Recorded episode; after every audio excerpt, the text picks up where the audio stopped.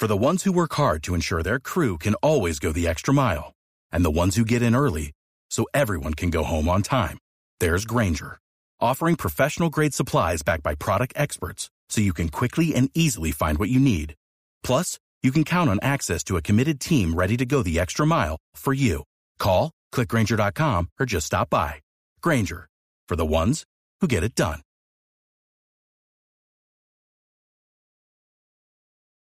En la W, el reporte coronel. Ve, yo le dije, doctor Casas, esto es muy rápido. Siete de la mañana, nueve minutos.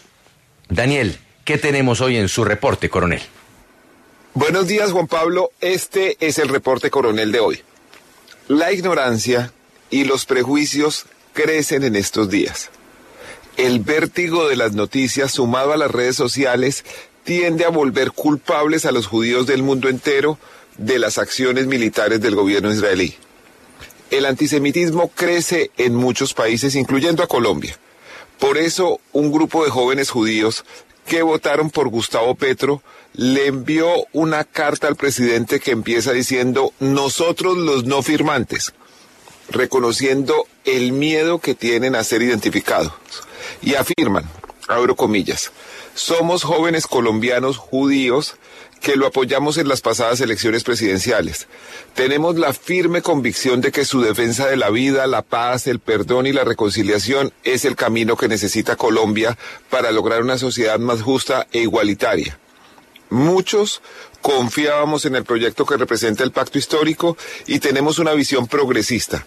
Su defensa de las minorías, su lucha contra la desigualdad y la corrupción y su mensaje tajante por la protección del planeta son ideas que nos representan.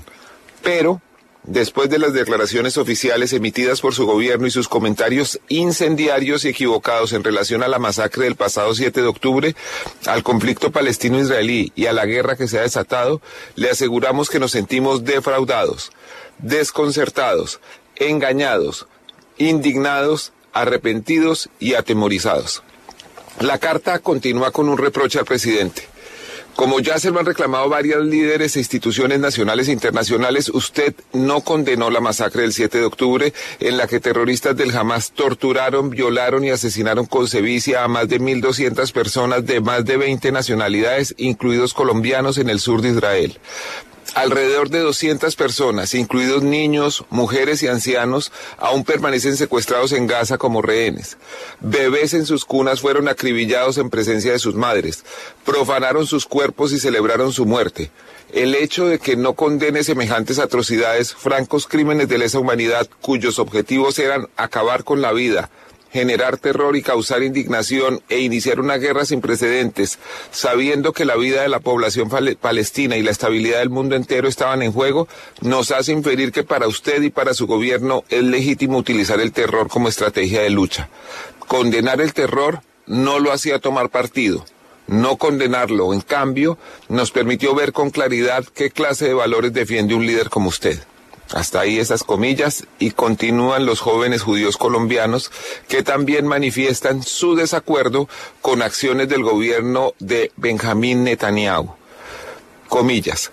Muchos de nosotros nos hemos manifestado abiertamente en contra de los asentamientos, de los despojos, de la antipatía frente a los civiles palestinos, de denominar animales, de los bloqueos, de los bombardeos indiscriminados y de impedir la ayuda humanitaria.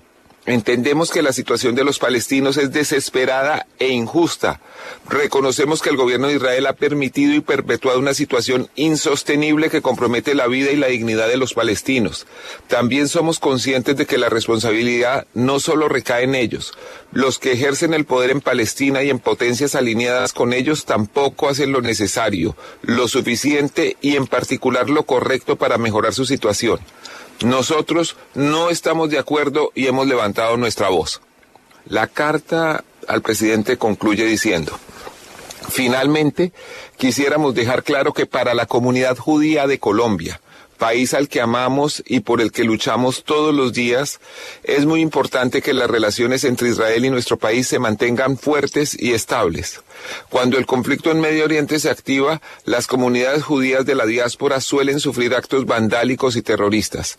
Si además nos deja sin representación diplomática de Estado en Colombia, nos expone hasta nos condena al exilio y al destierro. Sus palabras son poderosas, severas y peligrosas, generan odio y podrían instigar la realización de actos antisemitas en nuestro país. Es más, ya lo han hecho. Hasta ahí las comillas. Como les conté, los jóvenes prefirieron no firmar por miedo a las posibles represalias. Pero hoy, dos de ellos revelan su identidad y sostienen sus puntos de vista. Son el médico Joel Clark y el estudiante universitario Michael Rosenthal Guzmán, a quienes les decimos buenos días. Inicialmente, señor Rosenthal, ¿por qué votaron ustedes por Gustavo Petro? Aló, Daniel. Sí, sí, eh, señor Rosenthal, ¿cómo está? Le preguntaba cuál fue la decisión, cuál fue el motivo que los llevó a decidir votar por el presidente Gustavo Petro en las últimas elecciones.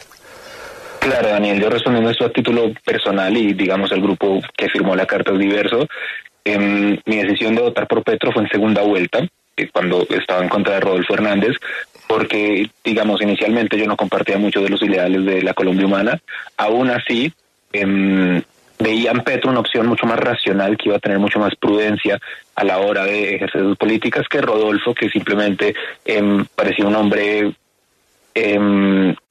muy impulsivo, con, con un vocabulario que habíamos visto antes que no, que no tenía sentido, que no correspondía a una cabeza de Estado.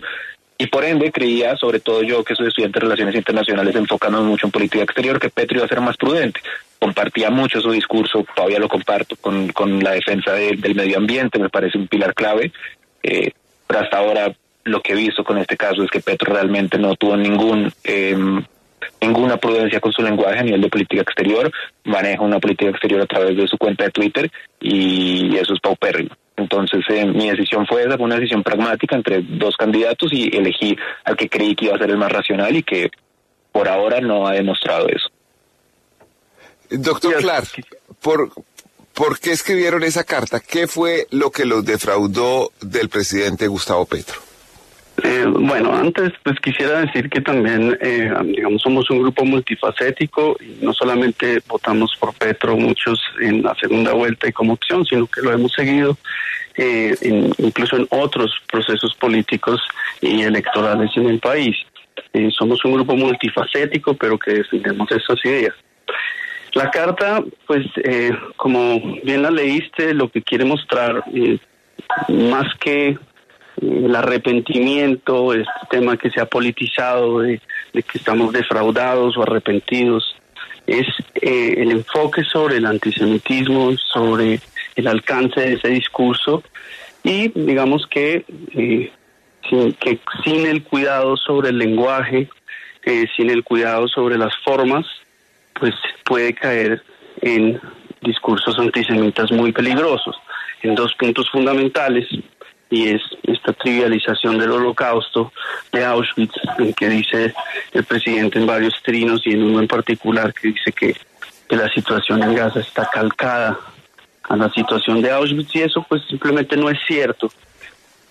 Y sin demeritar, como ya bien lo dijiste, pues el sufrimiento de los palestinos. Y lo que hace eso pues es por un lado herir herir a una población que sufrió eso y no solamente a los judíos que la sufrieron, sino a otras eh, 5 millones de personas más y pues también generar confusión y promover el odio.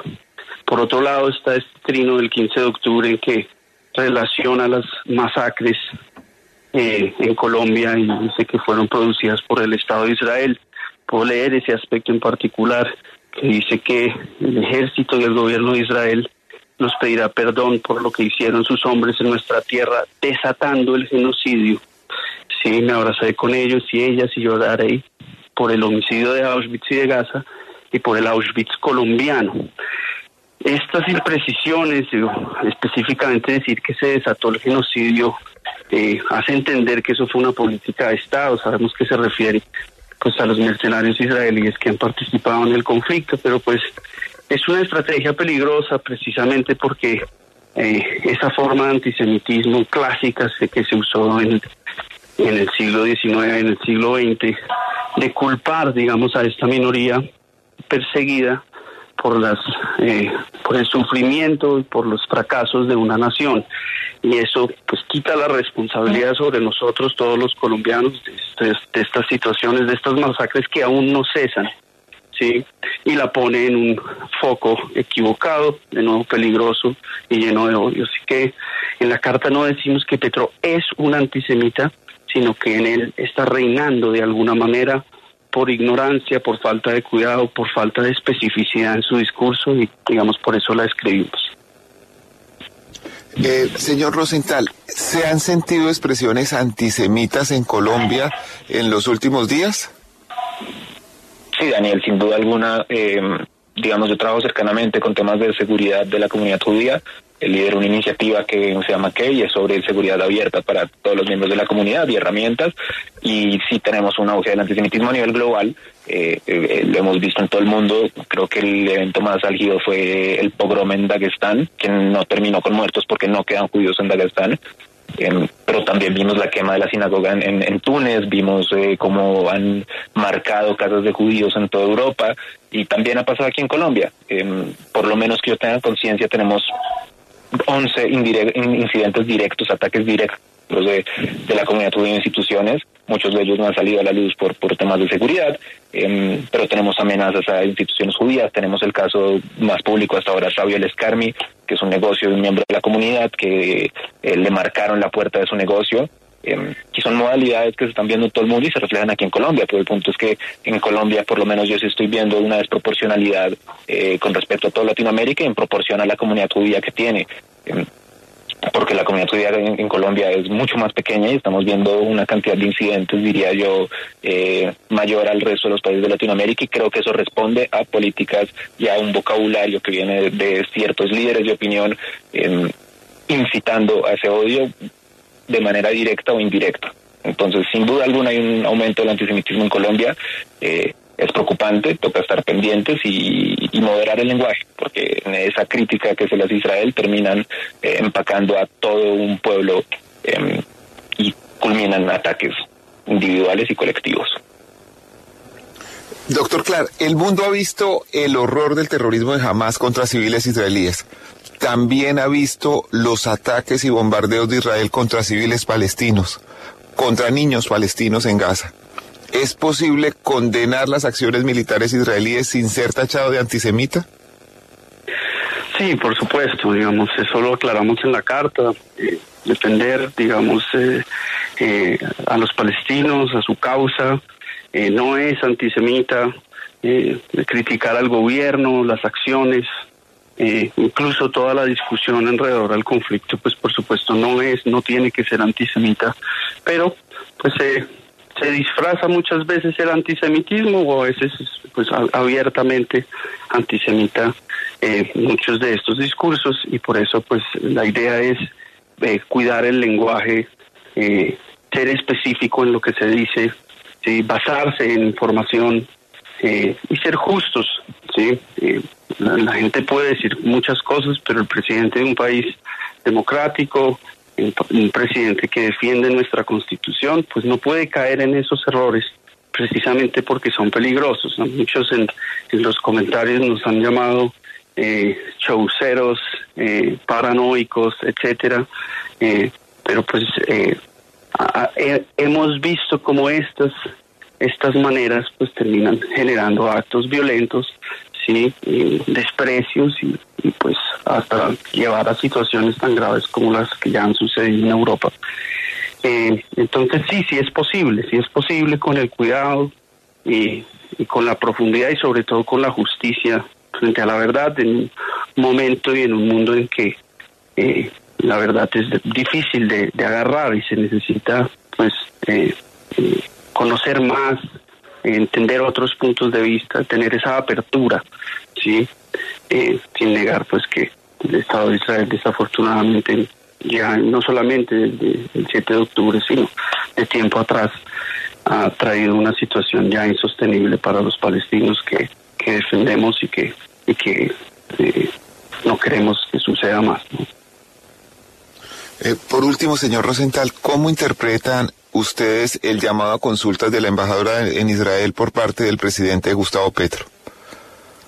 Mire, Daniel, eh, yo creo que es una manera diplomática de llamar la atención a Israel y eso tiene todo el sentido del mundo. Eh, digamos, desde mi condición de estudiante de relaciones internacionales, a mí no me cabe en la cabeza cómo uno se vende como un pacifista hacia el mundo y comienza a cortar los canales diplomáticos.